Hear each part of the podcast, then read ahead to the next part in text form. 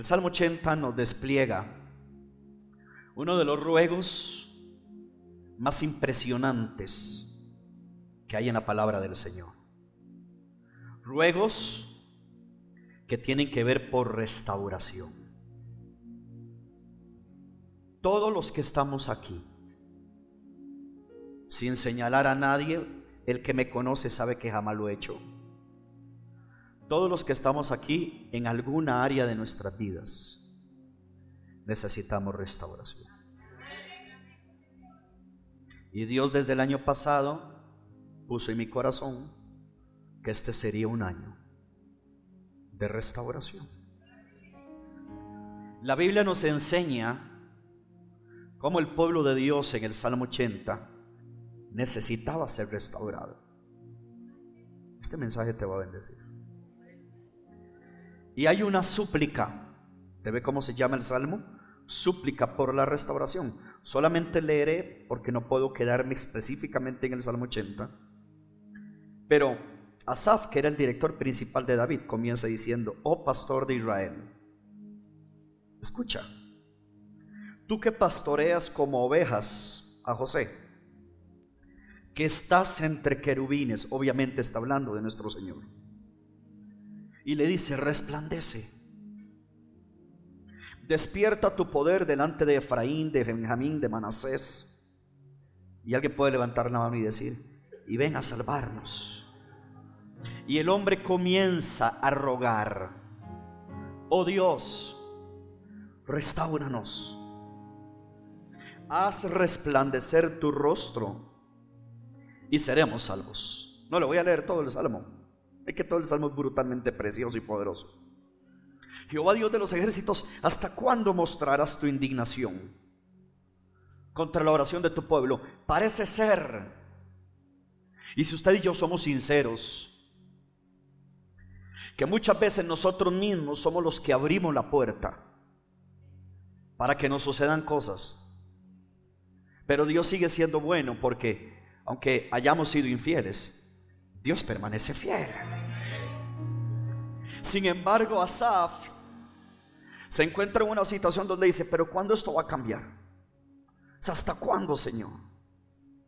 Usted sabe cuántas familias se encuentran ahorita en una situación así donde dice, Señor, ¿hasta cuándo va a durar esto? ¿Hasta cuándo mis hijos van a tener un encuentro contigo? ¿Hasta cuándo mi matrimonio va a ser sanado? ¿Hasta cuándo voy a recuperar todo lo que he perdido? Y me llama muchísimo la atención, y aquí fue donde Dios me ligó el mensaje con el ayuno. Versículo 5, les diste a comer pan de lágrimas esta gente ni comía. Pasaba llorando. En medio de los momentos más fuertes del pueblo de Dios, ellos pasaban llorando y estaban esperando que Dios interviniera. Por eso dijo, oh Dios, a resplandecer tu rostro y seremos salvos. Restauranos. La iglesia de Cristo necesita ser restaurada. Hay cosas en su vida que necesitan ser restauradas. Todos en algo. Es más, todos en algo en nuestras vidas hemos pasado un momento que nos causó mucho dolor. Y a veces caminamos, mire aquí por favor, a veces caminamos por la vida creyendo que ya todo se sanó y todavía hay una grieta en el alma. ¿Cómo yo sé que hay una grieta en el alma? Porque caminamos y actuamos como heridos. Pastor, ¿cómo usted sabe cuando una persona está herida? Porque no rinde todo su potencial. Y no hablo potencial únicamente de servir, hablo en la vida diaria. Una persona que con sus manos siempre hace esos quehaceres.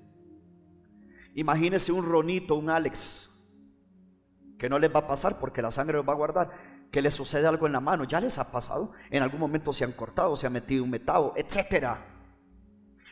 Esa herida no los deja a ellos ni a cualquiera manifestar todo lo que pueden hacer en su vida. En el área del corazón y del alma es lo mismo. Hay heridas, oído, hay heridas que nos provocaron y pueden haber heridas autoinfligidas. Nosotros mismos nos las hicimos.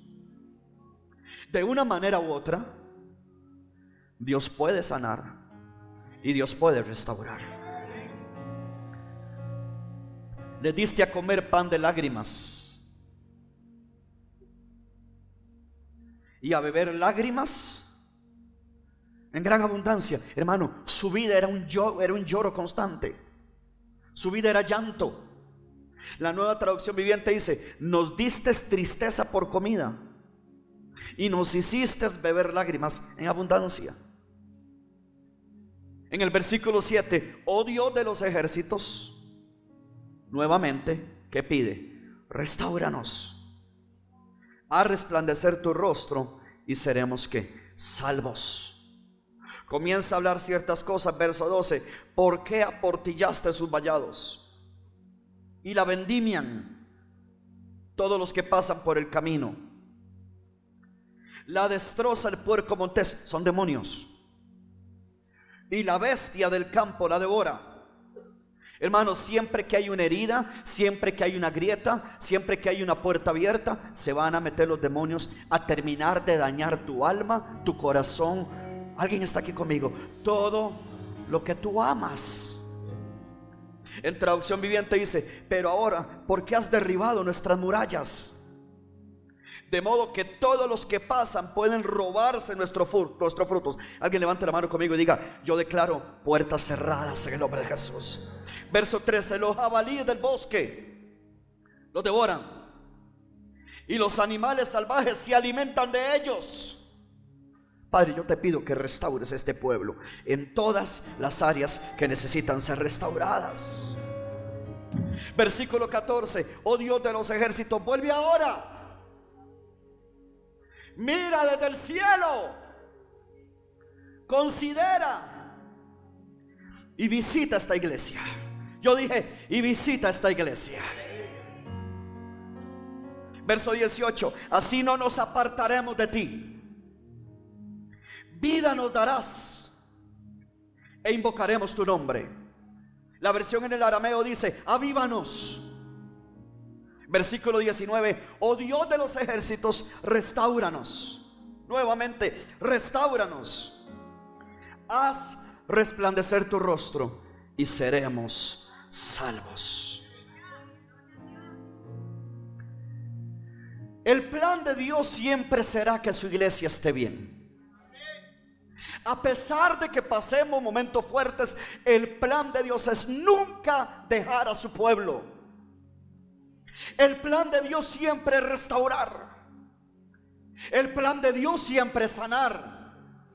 El plan de Dios siempre es liberar. El plan de Dios es salvar toda nuestra familia.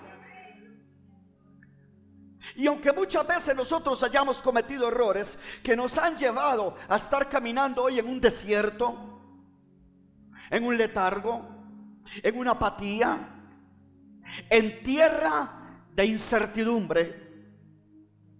Con todo y todo Dios sigue siendo bueno. Y su plan siempre será restaurar su pueblo. Dios tiene muchas formas de restaurar y una forma de ellas es a través de la palabra. Y en medio de cualquier situación que usted y yo hayamos permitido, ojo, y hay cosas que no hemos permitido, pero el enemigo se le fue la mano.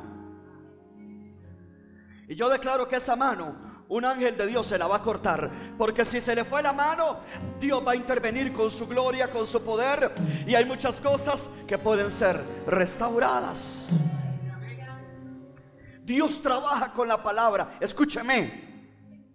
Dios trabaja con la palabra. Por eso nunca podemos venir a la iglesia con el corazón cerrado a lo que Dios nos va a hablar. Porque si tú cierras el corazón a lo que Dios quiere hablar, Dios no puede trabajar. Dios todo lo hace con la palabra. Y aunque el pueblo de Israel había manifestado cierta rebelión, le digo algo hermano, la misericordia de Dios siempre más grande. La Biblia dice que la misericordia triunfa sobre el juicio. Quiero que vea lo que dice Jeremías 29, por favor. Jeremías 29. Alguien diga gloria a Dios. Jeremías 29, en el versículo 10, voy rápido, porque así dijo Jehová, cuando en Babilonia, Babilonia es confusión, se cumplan los 70 años, yo os visitaré. Yo os visitaré. ¿Cuántos son sinceros que a veces nos encontramos en situaciones donde no sabemos qué hacer? Eso es Babilonia. Babilonia es confusión. Tu Babilonia puede ser una situación económica. Tu Babilonia puede ser un problema matrimonial. Tu Babilonia puede ser algo que estás viendo en tus hijos que tú como papá te contrista ver eso. Pero la Biblia habla de un cumplimiento. Cuando Babilonia se cumplan los 70 años, yo os visitaré. Y cuando Dios visita, dice, despertaré sobre vosotros mi buena palabra. Cuando usted, cuando usted Dios le habla de un tema, usted lo encuentra en la Biblia en todo lado, para haceros volver a este lugar porque yo sé los pensamientos que tengo acerca de vosotros, dice Jehová, pensamientos de paz y no de mal, para daros el fin que esperáis. Entonces me invocaréis y vendréis y oraréis a mí, y yo os oiré y me buscaréis y me hallaréis, porque me buscaréis de todo vuestro corazón. Cuando se cumple el tiempo de que Dios quiere hacer algo en una persona, no hay nada que lo pueda impedir. Y si usted quiere creer la palabra que sale de mis labios puesta por Dios, estamos en el tiempo que lo que Dios va a hacer contigo, nadie lo va a poder detener. Dios visita. Dios visita y si Dios encuentra un lugar donde hacer algo, no sigue visitando, se pasa a vivir allí. ¿Cuánto quieren que Dios se pase a vivir a nuestras vidas? Dios visita y Dios vendrá a cumplir su palabra. Dios en el, en el, libro de Jeremías visita a los cautivos, les da una promesa de visitación. Hermano, yo quiero que entienda algo. Dios, por más que querramos adelantar los tiempos, Dios tiene un tiempo. Y cuando llega el tiempo de Dios cambiar algo, detener lo que el enemigo está haciendo y restaurar, nadie detiene a mi poderoso Dios. Diga conmigo, Dios tiene un tiempo.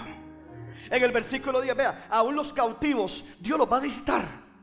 ¿No me oyeron? Aún a los cautivos Dios los va a visitar. Si usted se, se, siente cautivo en algún área, tranquilo, hermano, Dios va a despertar la palabra y así va a cumplir lo que Dios a usted le ha prometido.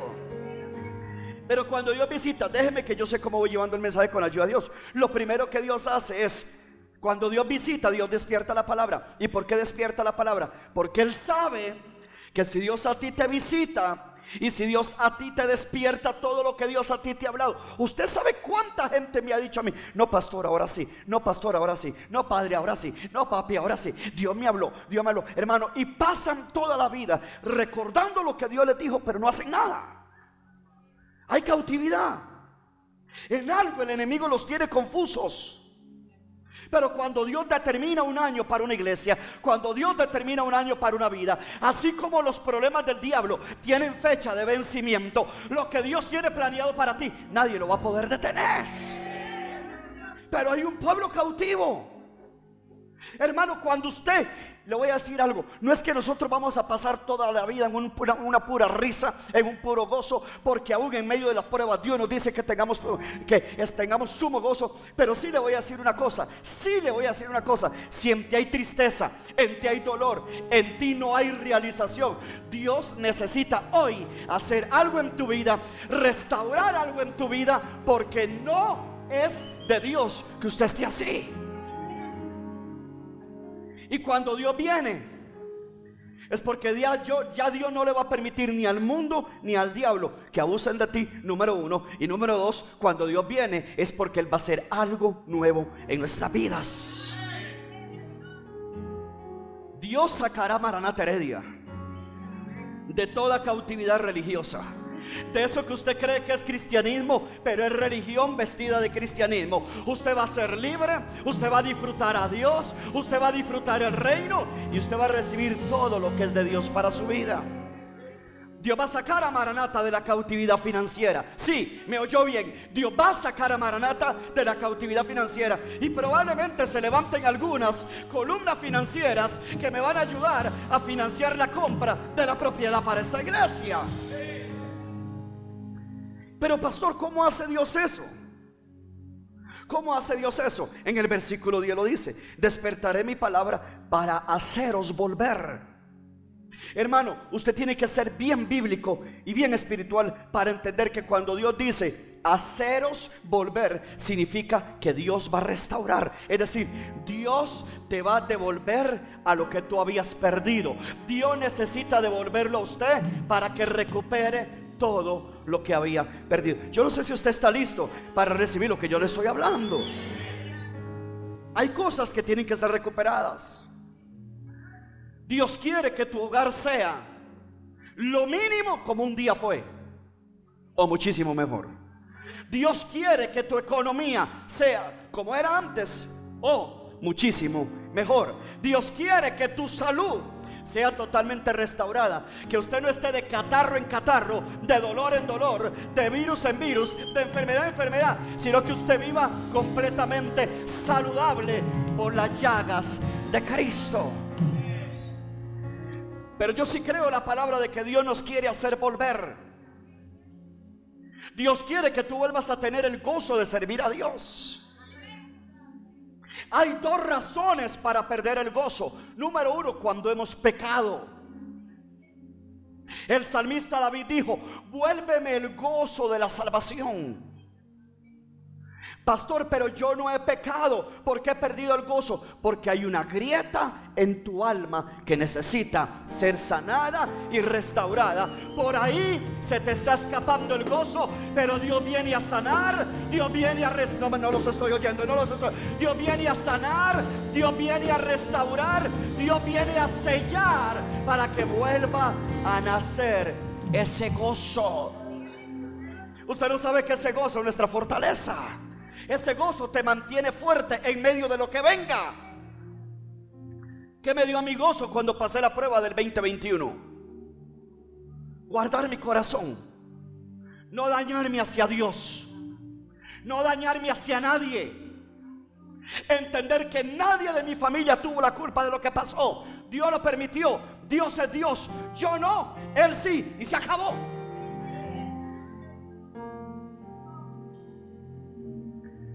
A veces cuando yo estoy en mi oficina y estoy orando y tengo una foto con mi madre, yo lo que hago es reírme y yo decir, simplemente lo decidiste y se acabó. Yo no me voy a enraizar con Dios. ¿Qué culpa tiene Dios, hermano? Hermano, ¿qué culpa tiene Dios de lo que nos haya pasado? Si en ti no ha habido pecado, has amado a Dios, has vivido para Dios y no hay gozo, es porque hay una grieta que Dios necesita sellar, hay una abertura que Dios necesita sanar, pero lo normal en Dios es que vivas una vida de gozo, de alegría, de libertad, no en tu carne, no por el éxito externo de tu vida, por el gozo de amar, vivir y servir a Dios. Sí, porque si el gozo, oído, si el gozo dependiera de cosas externas, una pregunta, si el gozo dependiera de que mi negocio está dándome miles de cientos de miles, si mi gozo dependiera de que me dieran un puesto de trabajo donde estoy ganando un salariazo, si mi puesto dependiera de que me compré un carro, una casa nueva, esas cosas externas, eso que tú tienes no es gozo, eso se llama alegría. No confundas el gozo con la alegría. Tú puedes ver en la iglesia personas alegres y no significa que sean gozosas. El gozo es algo del espíritu. El gozo no es un fruto de la carne. El gozo es un fruto del espíritu. Así que no se confunda. Escuche, no se confunda. No se confunda cuando usted ve una persona alegre y cree que está bien. Lo alegre es circunstancial de lo externo. El gozo es interno a pesar de lo que pasa en lo externo.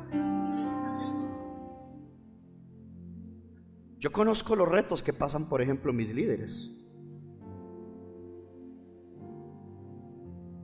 Usted podría sentarse con uno de mis líderes y ellos podrían hablarle lo bien que les está yendo económicamente. Pero su, su economía no les da gozo. Porque el líder que se alegre, perdón, el líder que se goce de lo externo no ha crecido. El líder que ha crecido se goza independientemente de lo que pasa externamente, tiene una fuerza interna que lo sostiene, pase lo que pase en sus vidas.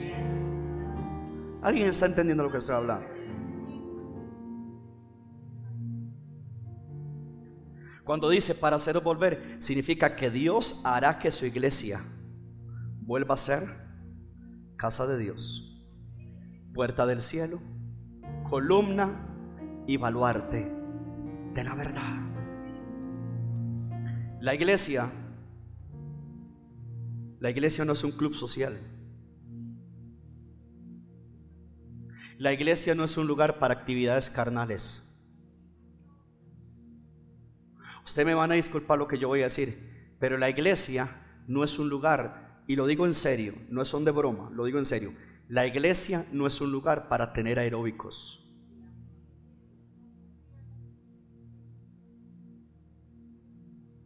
La iglesia no es un lugar donde usted corta el tiempo de la palabra y usa sus pantallas para ver partidos de fútbol. ¿Sabe por qué a usted le parece extraño lo que estoy diciendo? Porque quizás usted solamente conoce esta iglesia. Y usted no sabe lo que pasa en las otras iglesias de Heredia. Donde son capaces de quitar un culto para ver a la selección jugar. Le voy a decir algo, todo eso se va a caer un día.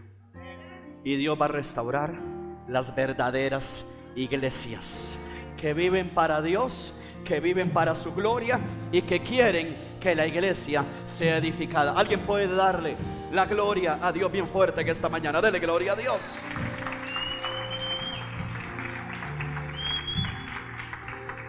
Quiero que levante su mano y diga, Señor, restaura mi vida en todas las áreas.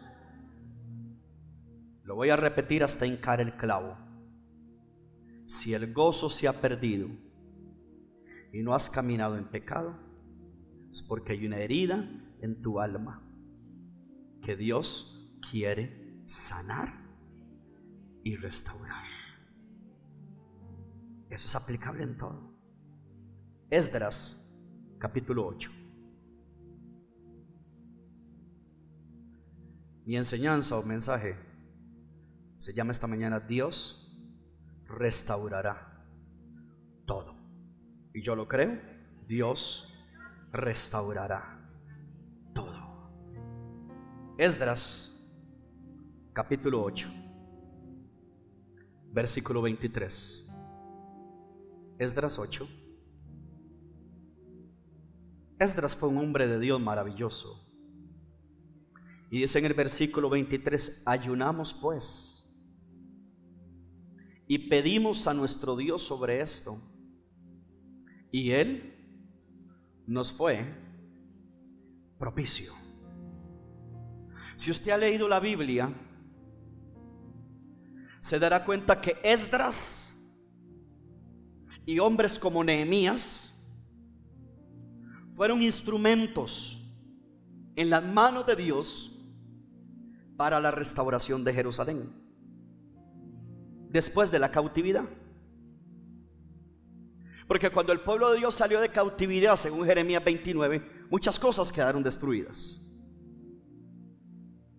Esdras y Nehemías, profetas de Dios y líderes de la iglesia, fueron usados para traer restauración. Ellos oraron y ellos ayunaron para ver una ciudad restaurada. Yo estoy orando y yo estoy ayunando para ver en usted su vida completamente restaurada. El ayuno, ¿por qué yo predico esto? Porque nos queda una semana. Y en esta semana Dios puede hacer cosas impresionantemente gloriosas. No ha habido una sola reunión. No ha habido una sola reunión en esta iglesia que el ambiente esté seco. En cada reunión que hemos venido en las noches, hermano, este lugar está cargado de la presencia y de la gloria de Dios. Y en esta semana, hermano, podemos ir en, como dijo alguien, en creciendo, en creciendo, en creciendo, en creciendo. Y el ayuno, por eso Esdras dijo, dijo, ayunamos por esto. Y pedimos a nuestro Dios sobre esto. Esdras sabía que la iglesia necesitaba ser restaurada. Nehemías sabía que Jerusalén tenía que ser restaurado. El pastor Jeffy sabe que Maranata Heredia tiene que ser restaurada. Y el ayuno es una clave para la restauración. Desde que Dios me dio el mensaje y yo vi como Roxana el lunes tocó una línea, Meyer el miércoles tocó una línea y yo, ay, ya no sigan. Restaurar significa que Dios te quiere devolver la salud. Restaurar significa que Dios te quiere devolver el hogar. Restaurar significa que Dios te quiere devolver tu llamado. Restaurar significa que Dios quiere. Otros sinónimos para restaurar es refrescar, recargar, recrear, revitalizar, regenerar. Cuando una persona la piel es regenerada, se le restauró. La economía de algunos de ustedes necesita una buena restauración. En Jerusalén habían muros de la ciudad que habían sido rotos. Hay un versículo en Isaías que dice que los muros habían sido derribados y las puertas habían sido quemadas a fuego. Cuando Nehemías y Esdras se encuentran con ese reto, usted tiene que estudiar Nehemías y tiene que leer Esdras y se dará cuenta, hermano, que había muros de la ciudad que estaban rotos. Esas paredes tipológicamente significan las vidas de las personas. Hay vidas, esas paredes, esos muros. Una de su simbología es el alma de la iglesia. Sería una locura que yo le diga a estos, estos, cinco muchachos, muchachos, vamos a pagarnos un vuelo charter y nos vamos a ir a Jerusalén a ver cómo Dios nos usa con la música de fondo y con los directores para ir a restaurar Jerusalén. No, no, no, hermano, usted y yo no tenemos que ir a Jerusalén. De Jerusalén se carga el pueblo allá. Nosotros estamos aquí para que Dios haga una obra en tu pared, en tu muro, en tu alma, en tu corazón. Aprende a entender la tipología de la Biblia. Esos muros rotos representan las vidas. Hermano, hay familias que están rotas. Hay familias rotas donde los padres ya no saben cómo acercarse a sus hijos y sus hijos ni quieren hablar con sus padres. Siento la presencia de Dios en esta casa. Hay mucho pueblo de Dios que literalmente su vida está rota. El ayuno es un instrumento poderoso para restaurar nuestras vidas. Las personas que han experimentado que su vida está rota pueden ser restauradas esta semana con la ayuda del ayuno. Y hoy Dios puede comenzar una obra de sanidad en los corazones. Y le voy a enseñar dos pasajes específicos donde el ayuno me muestra que el poder de Dios se derrama trayendo restauración. Isaías 58. Por favor, búsquelo. Isaías 58. El ayuno restaura. Oigan esto. Y esto que voy a decir es de parte de Dios para alguien. El ayuno, esto es palabra de Dios. El ayuno, el ayuno restaura tu propia confianza en ti mismo. No estoy diciendo que tú dependas de tu sabiduría. El que es entendido sabe que lo que yo estoy hablando es que muchos de los que están aquí ya ni creían en usted. se han desechado, se han autodespreciado. Porque quizás en tu matrimonio te han maltratado o te han hecho sentir mal. Aún tus propios padres, hermano, quizás te hicieron sentir mal. Perdiste tu confianza en ti mismo. Este ayuno puede hacer que tú seas restaurado, que la pared de tu alma sea sanada y que Dios pueda restaurarte.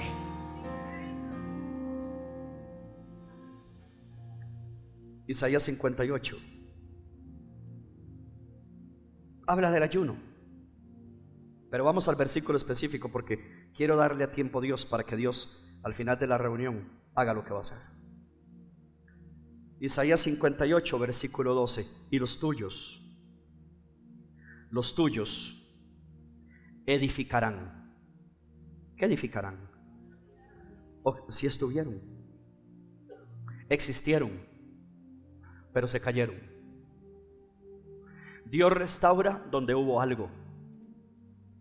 Lo que el enemigo ya te dijo que es una ruina, Dios puede volver a edificarlo. Los tuyos, esto tiene que sanar los matrimonios. Los tuyos edificarán las ruinas antiguas.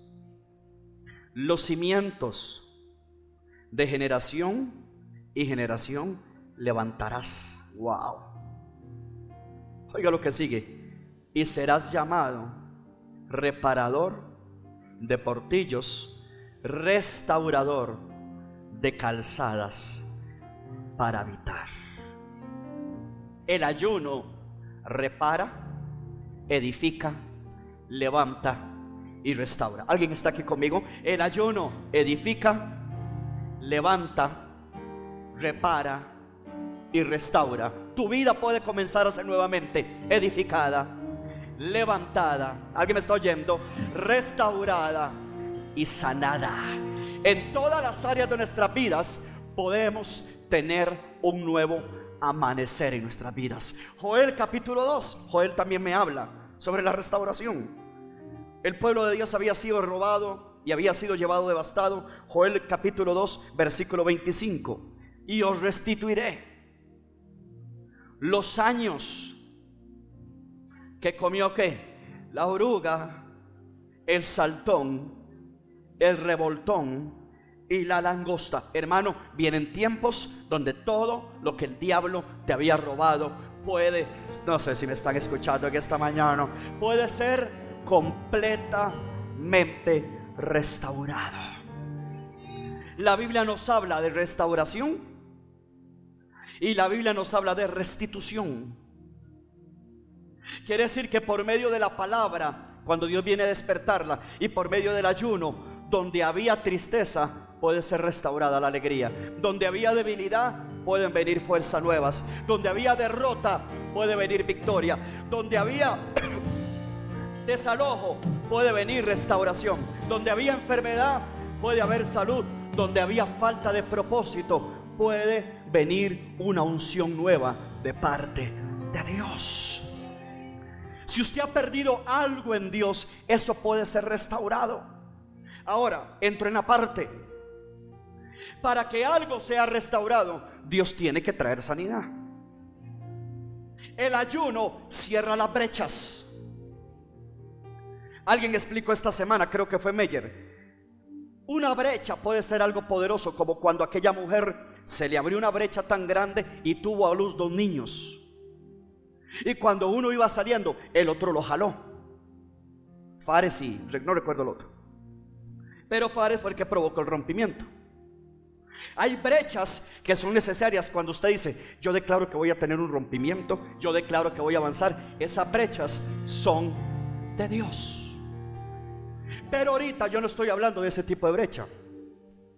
Ahorita yo estoy hablando de que cuando Dios viene y edifica las ruinas, cuando Dios viene y levanta cimientos, cuando Dios viene y repara las puertas, los portillos, cuando Dios viene y restaura los caminos que son las calzadas, donde había una grieta, Dios necesita sellar, Dios necesita sanar, Dios necesita cerrar eso, porque esas grietas se vuelven asideros de demonios. Cuando el diablo encuentra una grieta, yo no sé si me están entendiendo.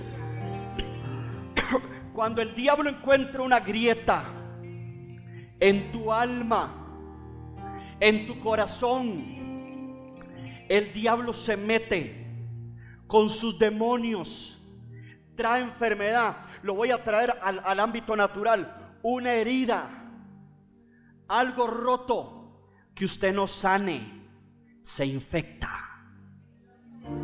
Si usted no lo limpia, se infecta. Y cuando usted se da cuenta, aunque suene grotesco y aunque suene feo, yo he visto videos de heridas que gente no se sanó, hasta gusanos, pus comenzó a supurar en el alma de cada cristiano. Cuando hay una grieta, el enemigo tiene una puerta donde entrar, donde sembrar su semilla, donde poner su huevo de áspid y comenzar a dañar la gente. Hoy Dios va a sanar toda, yo no sé si me está oyendo, hoy Dios va a sanar toda grieta, toda herida. Le vamos a cerrar puertas al diablo porque tiene que haber sanidad en la iglesia. Si usted lo cree, un aplauso, dele gloria a Dios en este día.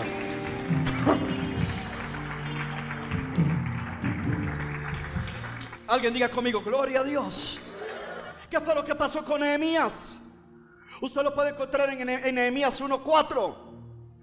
A Nehemías le dijeron, la ciudad está destruida. Nehemías 1.4. Nehemías 1.4. La ciudad está destruida. Las puertas están derribadas, todo se ha quemado. Está Nehemías, hijo. Nehemías 1.4. Eso ahí está. ¿Qué hizo Nehemías?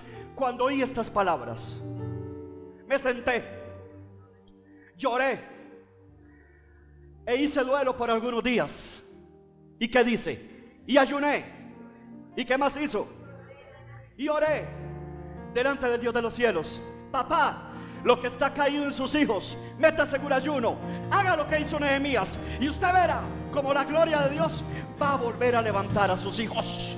Usted verá como el hogar que estaba caído se va a volver a levantar. Como el matrimonio que estaba a punto de firmar el divorcio, Dios lo va a sanar. Pero Dios necesita sellar las grietas. Dios es un Dios que sella. Dios es un Dios que sana. Los que han puesto baldosas, sabe que esa grieta entre baldosa y baldosa tiene que ser sellado. ¿Por qué los que pegan las piezas del piso le ponen algo entre, entre pieza y pieza? Ponen algo. Eso es lo que amarra. Porque es que su corazón y su alma, las grietas que hayan en la puerta de tu alma, en el corazón, en la pared de tu vida, ¿por qué tiene que ser sellado? ¿Por qué tiene que ser sanado? Porque al diablo no le vamos a dar un solo lugar donde él pueda poner infección, donde él pueda dañar, donde él te robe tu llamado, donde él te robe la fe, donde él te robe el gozo. Eso tiene que ser sellado, eso tiene que ser restaurado, eso tiene que ser sanado y tu vida tiene que caminar en un bloque completo, cubierto por la sangre, en victoria, gozoso y declarar que el 2023 se convirtió en el año de tu restauración. Si va a aplaudir, aplauda. Si va a gritar alguien, dele gloria a Dios. Hermano, Dios quiere sanarte de todo dolor, de toda herida, de toda decepción, de lo que nos ha pasado y no lo entendemos. Si va a aplaudir, apláudale más fuerte al Rey de Gloria. ¿Usted cree que la iglesia de Cristo no necesita restauración? La iglesia de Cristo necesita ser sanada. Usted sabe cuántas ovejas vienen a nuestras iglesias y vienen de otras iglesias donde le robaron, lo dañaron, abusaron de ellos. Usted no ha visto el montón de videos que hay en las redes de pastores que tristemente nos, tiran tierra a los que vivimos íntegros por los relajos que hicieron. Como les cuesta a esas personas volver a creer en un hombre de Dios? Vienen dañados, vienen con grietas, vienen con heridas, se sientan en la iglesia, están a la defensiva. Cuando usted cree, oído, Dice el Señor, cuando usted cree que cada mensaje que su pastor predica es por usted, es porque su alma necesita ser restaurada. Usted tiene una grieta, usted tiene una herida donde el diablo viene, toma ventaja, siembra la semilla, siembra el huevo de áspid y lo que va a salir es una culebra.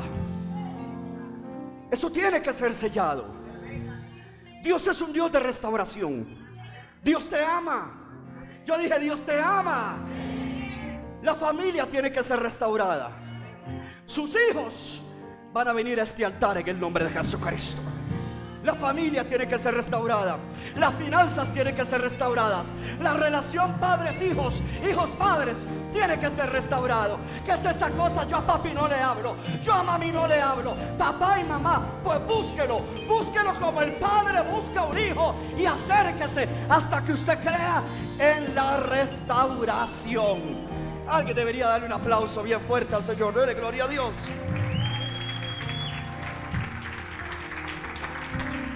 Se lo digo de corazón. Si usted ha perdido el gozo, tiene que ser restaurado. Mi hijo, el que está en la batería, Rey, tiene que tener gozo para tocar. Andrés Gozo con la acústica, Will, Wally con la, con eléctrica, Steven, Danielito, el que está predicando, el que hace sonido. Todo lo que hagamos en la iglesia se tiene que hacer con gozo. Si usted perdió el gozo porque tiene una herida, usted tiene que ser sanado, tiene que ser restaurado. Los del Evangelio cambia, no pueden ir con una cara larga. Deje la cara larga en la casa, salga con el gozo, muestre el amor de Dios, vaya libre, vaya sano. Que un enfermo no puede sanar a nadie. Un sano trae sanidad. Alguien puede darle un aplauso bien fuerte al Señor. Igual en Ojeo, el líder de Geo esa gente que está en esa sala de casa no sabe lo que usted está pasando, pero usted pone su rostro como Jesús, como un pedernal, lleno de gozo, lleno de paz, completamente sano, a decirles, Dios es bueno, Dios sufre, Dios sana, Dios liberta, Dios restaura.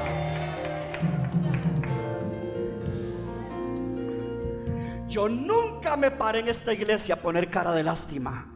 Ni siquiera la semana siguiente cuando vine lo que pasé. Yo no me enojé con nadie. Yo no me enojé con mi esposa. Yo no me enojé con mis hijos. ¿Qué culpa tenían ellos de nada? Hey.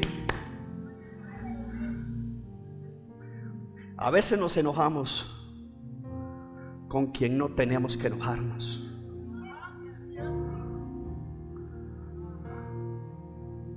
¿Usted sabe cuánta ayuda fue mi esposa en ese tiempo?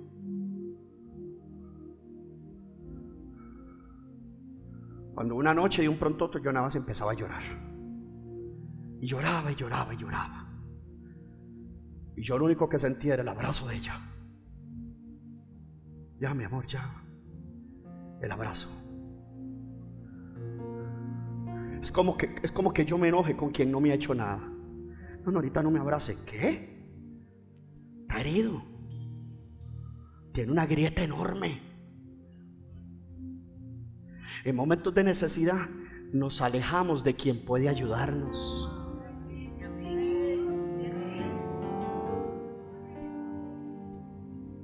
Está herido.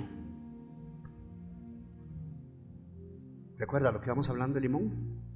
Cuando yo te dije a ti, hijo, en esos momentos lo peor que usted puede hacer, en momentos usted me va, piense lo que quiera, pero en momentos de dificultad, lo peor que usted puede hacer es alejarse de su autoridad. Porque de ahí baja la bendición. Eso lo íbamos hablando nosotros cuatro en el carro. Camino a Limón. Tres líderes conmigo. Una cosa es alegría, otra cosa es gozo. Y si hemos perdido el gozo, necesitamos sanidad necesitamos restauración. Por eso en el libro de Isaías, cuando Isaías habla sobre la unción, en Isaías 61 creo, dice que Dios nos quiere dar óleo de gozo en vez de un espíritu angustiado. Usted sabe, querido pueblo, y lo digo con, mi, con el corazón en la mano, usted sabe cuántas personas vienen a la iglesia con un espíritu angustiado.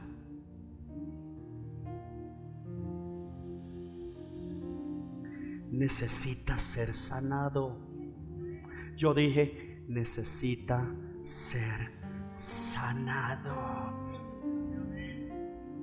Necesita ser sellada esa grieta.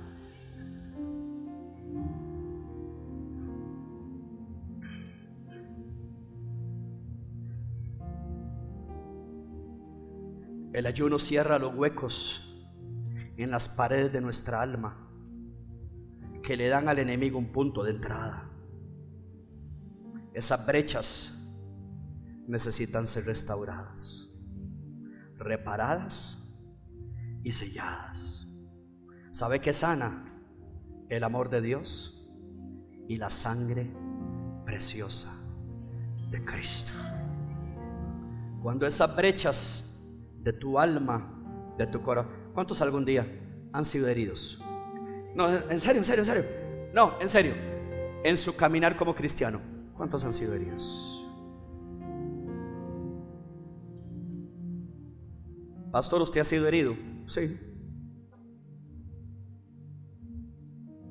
¿Y a usted quién lo ayudó? Nadie. Solo el Señor. ¿Mm? Yo a mis líderes les abrí el corazón. Es más, un día terminé prácticamente llorando delante de Ricardo, delante de Andrés. Pasando un momento fuerte en mi vida. Y yo lo único que pido es, estén orando por mí. He encontrado un lugar donde no tengo excusa para seguir herido. Y es la presencia de Dios. he encontrado a alguien donde no tengo razón para estar enraizado con nadie. Y ese alguien se llama Jesús.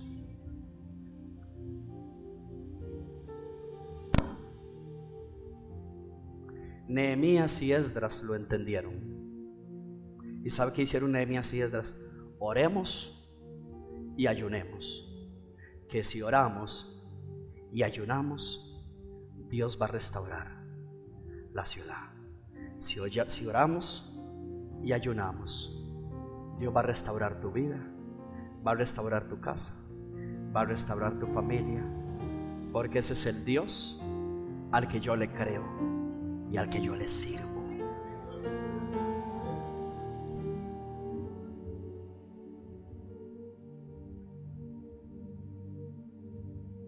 Tercer punto. ¿Por qué necesitamos ser restaurados? Porque esos muros, escuchen, esos muros, si me puede poner 58.12 Isaías, esos muros significan protección. ¿Cuántos recuerdan lo que dice Eclesiastés? El que aportilla el vallado. ¿Qué le pasa? ¿Qué pasa? No, no, ¿qué pasa? Que si todo está bien. Ah, bueno. ¿Sabe qué significan los muros? Protección. Si tu corazón está dañado, si tu alma está dañada, estás sin protección. Yo recuerdo cuando nosotros construimos la casa, hace más de 10 años. Y cuando usted está construyendo casa, usted quiere tener de todo. Ni le alcanza, pero quiere tener de todo. Y yo le dije a mi esposa, todo eso algún día, pero lo primero que vamos a hacer es el muro. Porque humanamente el muro es lo que protege. Por eso ningún papá, y esto viene de parte de Dios, ningún papá, ninguna mamá puede estar dañada. Porque los muros de su casa son ustedes. Si quiere lo recibe.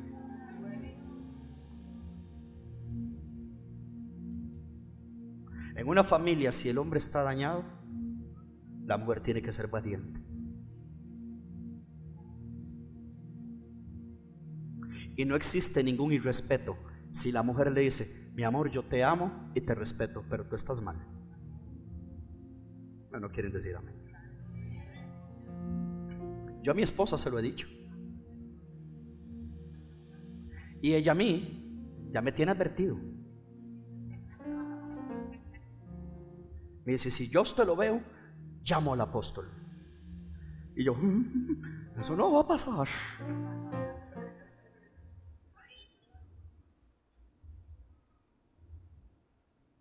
Y si un esposo, hay esposos aquí. No, no, pero de verdad, que ya, ya saben a lo que va a preguntar y algunos hacen, o sea, no termina el amén, hace, porque tiene la esposa cerca. Hay, hay esposos aquí, gloria a Dios. Voy a tocar para poner atención, No, ¿qué, ¿qué pasó? Y eso, que le falta como 30 años para tener novia, gloria a Dios.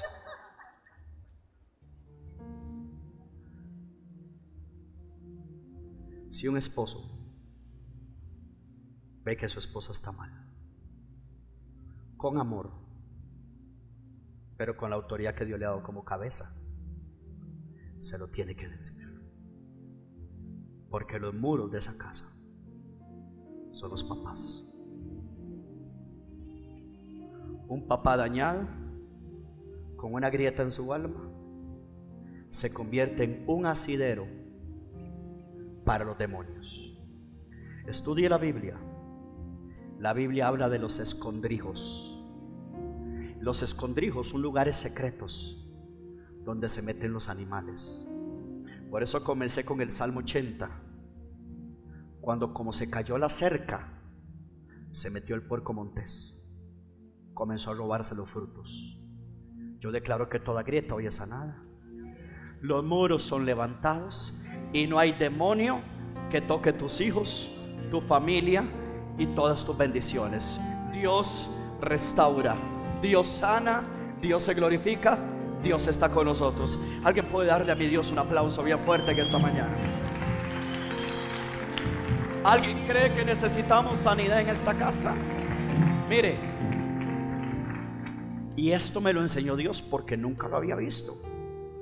Dice, serás llamado reparador de portillos. Yo quiero que alguien reciba lo que voy a decir. Alguien tiene que agarrarlo, alguien tiene que hacer. Yo agarro eso mío.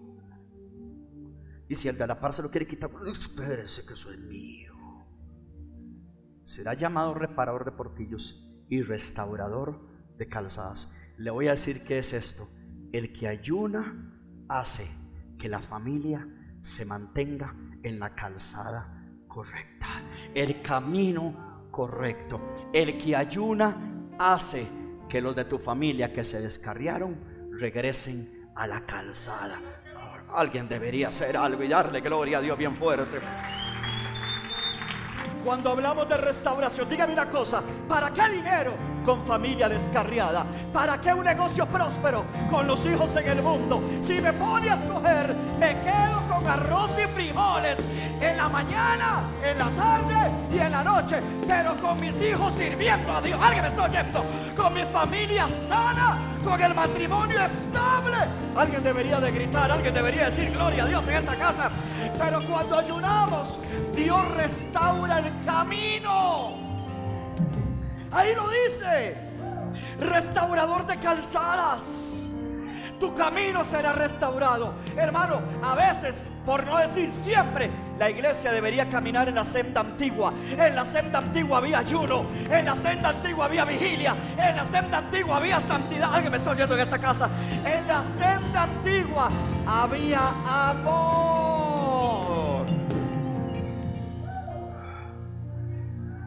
¿Cómo decía la canción que cantaron ahora los coritos esos de cuando los santos marchen ya? Eh, ¿Verdad que la ¿Esa fue la que cantaron? ¿Cómo fue? Ahora nadie sabe. Bueno, los que cantaron, ¿cómo decía el corito? El, corito, el corito que fue seguido, el corito. A ah, Juan vio el número. De ahí se le fue. El director de la alabanza se quedó pensando en así, en remolineando. No, no, hijo, eso no. Juan vio el número. ¿De quién? ¿Y qué más? ¿Y qué más? Ajá. Ajá. Una pregunta, una pregunta. ¿Y usted va a alabar a Dios y va a andar contento y va a cantar solamente cuando se toquen esos cantos? Ah, pero cuando no se toca, cara de, de limón agrio. No. Decía aquí el canto, Señor, yo quiero estar allá. Qué poca confesión. No es Señor, yo quiero estar allá. Es Señor, yo voy a estar allá. Cuando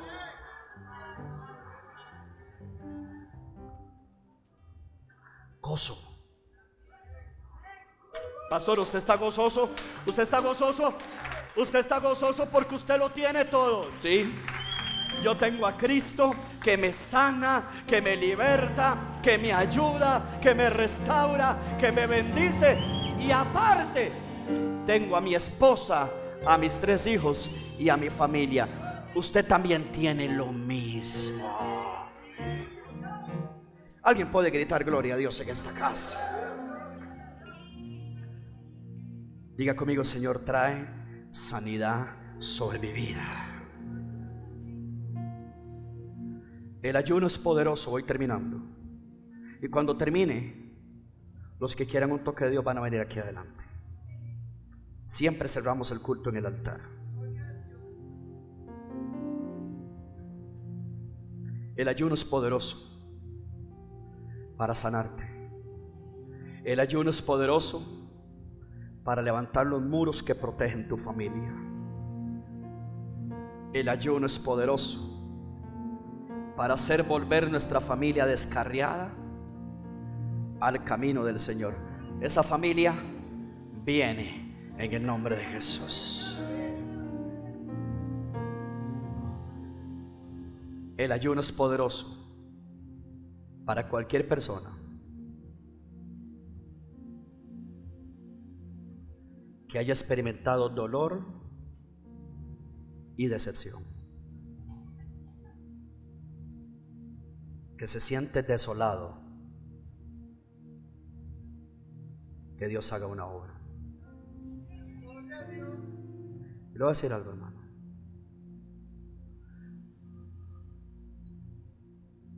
Cuando usted quiera que Dios a usted lo restaure,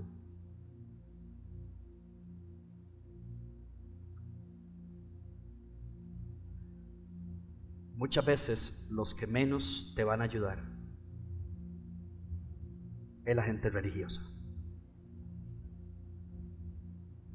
La gente religiosa no entiende el amor de Dios y la gracia de Dios. La gente religiosa no perdona. La gente religiosa si sabe que tú fallaste, te señala, te acusa, pero no te ayuda. El verdadero cristiano ama, ayuda y restaura.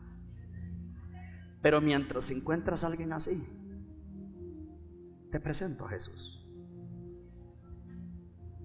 Vamos a libro de Marcos. Y cierro. Marcos capítulo 3.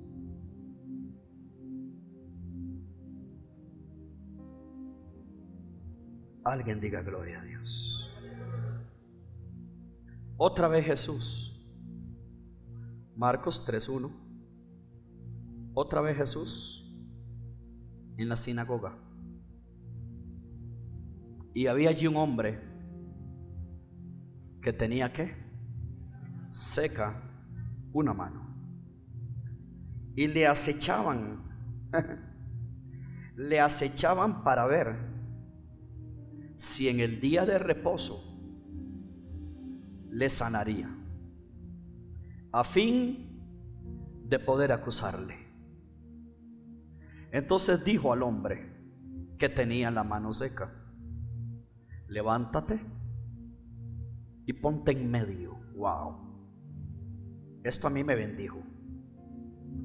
Porque cuando Dios quiere hacer algo, si Dios quiere, hace un espectáculo para avergonzar a los que hicieron escarnio de ti. Entonces dijo al hombre que tenía la mano seca, levántate, ponte en medio. Y les dijo a los religiosos, ¿es lícito en los días de reposo hacer bien o hacer mal? ¿Es lícito salvar la vida o quitarla? Pero dice la Biblia, ellos callaban. Verso 5, este es mi Jesús. Entonces mirándolos alrededor con enojo y a la vez entristecido por la dureza de sus corazones, le dijo al hombre, extiende tu mano. Y él la extendió y la mano le fue restaurada. Según la Biblia, en la ley, y todavía en algunos lugares hoy en día en el mundo, en ciertos, sectores de religión, el día de reposo nadie hacía nada. En otra versión del Evangelio dice, si usted es capaz de hacer algo por una oveja, ¿acaso no vale más este hombre? Hoy en día Escuchen esto.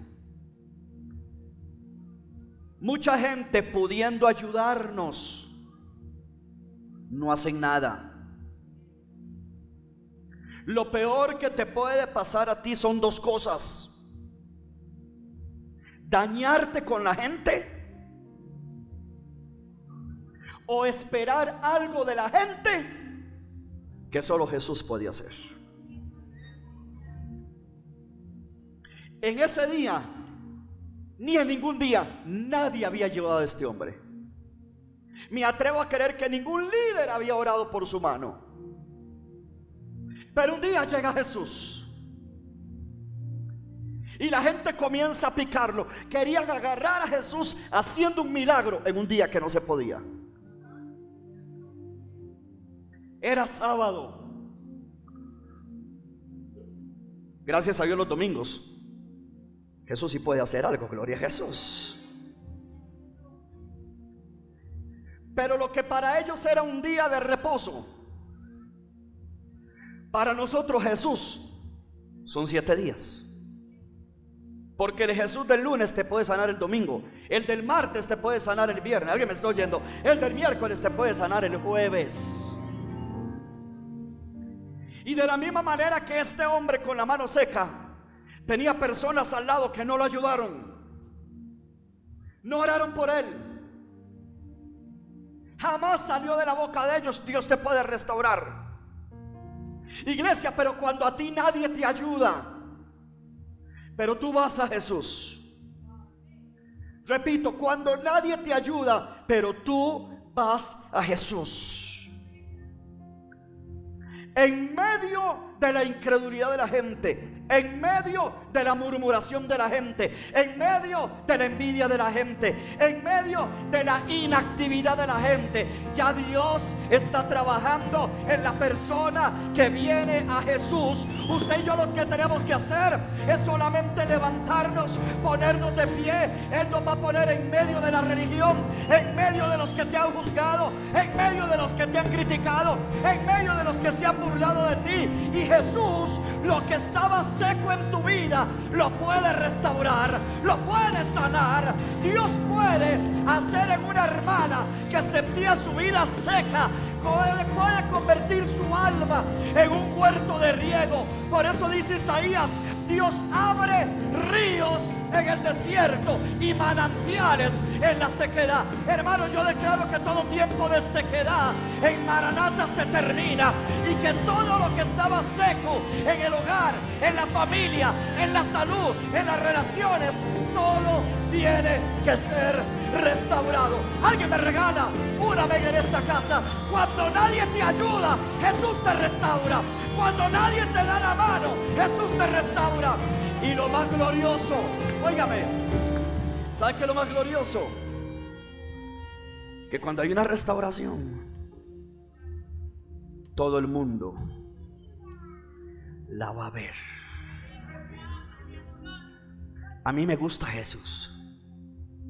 Lo puso en medio para que todos los religiosos, los que habían dicho no se puede, los que nunca lo ayudaron, los que nunca oraron por él, los que nunca corrieron la milla extra por él, un solo encuentro con Jesús. En la mano de un hombre seca la convirtió en una mano restaurada. Un solo encuentro de un matrimonio con su relación seca, un solo encuentro con Jesús tiene el poder de cambiarle el corazón a ese esposo, cambiarle el corazón a esa esposa y traer una completa sanidad. Pero, pero, dos consejos.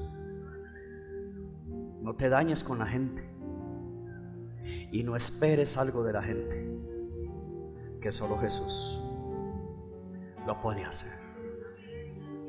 ¿Alguien está recibiendo eso? Ahora, aquí amamos, aquí ayudamos, aquí los líderes hasta corren la milla extra por usted, pero la restauración, solo hay uno que puede hacerlo. Solo Jesús. Tú puedes llevar el caballo al río,